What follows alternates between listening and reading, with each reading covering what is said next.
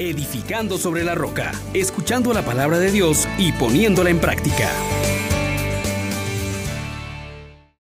Paz y alegría en Jesús y María. Bienvenidos mis hermanos. Les saluda su hermano Juan Elías, agradecido con Dios una vez más porque nos permite abrir nuestros ojos y nos colma de bendiciones para que seamos un pueblo agradecido y celebre las maravillas del Señor.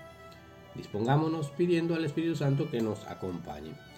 Oh gran poder de Dios, enciéndenos en tu fuego el amor. Oh Espíritu que viene de lo alto, llénanos de Dios. Oh Espíritu, óleo santo, úngenos en el amor.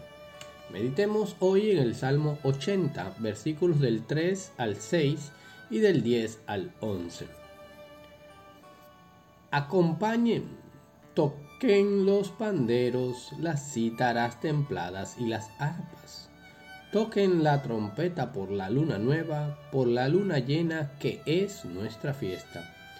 Porque es una ley en Israel, un precepto del Dios de Jacob, una norma establecida para José al salir de la tierra de Egipto no tendrás un Dios extraño, no adorarás un Dios extranjero. Yo soy el Señor Dios tuyo que te saqué del país de Egipto. Palabra de Dios. Te alabamos, Señor. Hermanos, hermanas, hoy Dios nos está colocando frente a una vida en celebración, en fiesta.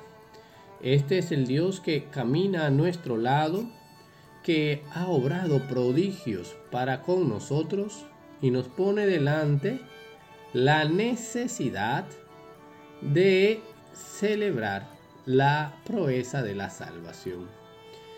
Dios nos está colocando para que conozcamos su misericordia. Y es que en todas las culturas y religiones la fiesta es un elemento valioso en la dinámica de la vida de la fe comunitaria. Y nosotros como cristianos también debemos dar mucha importancia a la parte celebrativa de la vida. Y sobre todo en aquellas conmemoraciones de las acciones salvíficas de Dios para con nosotros. Estas fiestas que celebramos como cristianos tienen una importancia tremenda. Porque primero que todo despierta nuestra memoria de pueblo redimido por Dios en Cristo Jesús. También la fiesta alimenta nuestra identidad y nuestro sentido de pertenencia a la iglesia del Señor.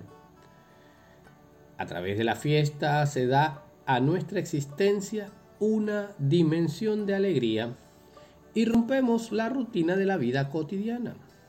La fiesta también nos ayuda a liberarnos de la esclavitud del tiempo y del trabajo. No solo nos recuerda, sino que en cierto modo actualiza y hace presente el acontecimiento que celebramos. El Dios que en otro tiempo se mostró Salvador sigue ofreciendo la salvación a su pueblo. La Pascua de Jesús no ha terminado y se nos comunica también hoy en su celebración anual y en la Eucaristía diaria. Entendamos, hermano, que la fiesta es memoria y presencia a la vez. Anuncio también de la, de del Señor, pero anuncio del futuro, porque en Cristo se nos ha prometido que estará con nosotros hasta el fin de los tiempos. También, hermanos, en nuestras celebraciones humanas, hablemos de los cumpleaños, de las bodas, eh, bodas de plata, de oro. Celebrar una fiesta es celebrar tanto el pasado, el presente y el futuro. Y es lo que da a nuestro camino por la vida un sentido y una fuerza especiales. Pero sobre todo, hermano, nuestra fiesta es el mismo Jesús que ha vencido la muerte, que nos entrega su vida. Así que debemos vivir continuamente en esta unión con Él, encontrando así el sentido de nuestro camino hacia la eterna fiesta del cielo. Mis queridos hermanos, nosotros debemos entonces festejar que Dios nos libera, que Dios nos provee, que Dios nos da el perdón, que Dios establece su morada entre nosotros. Vivamos con la conciencia agradecida y con una vida plena de la alegría del Señor. Dice, el gozo del Señor es nuestra fortaleza. No podemos entonces quedarnos con las amarguras que ofrece el mundo. En Cristo tenemos victoria. Por eso, la vida de la santidad también se ha de manifestar por la alegría de la salvación. Alza tu rostro, enjúgalo y manifiéstale al mundo que Dios está celebrando una y otra vez su misericordia sobre nosotros.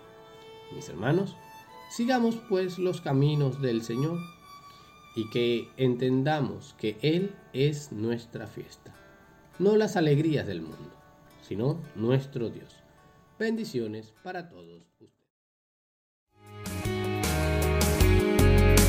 Les exhortamos, hermanos, por la misericordia de Dios, que pongan por obra la palabra y no se contenten solo con oírla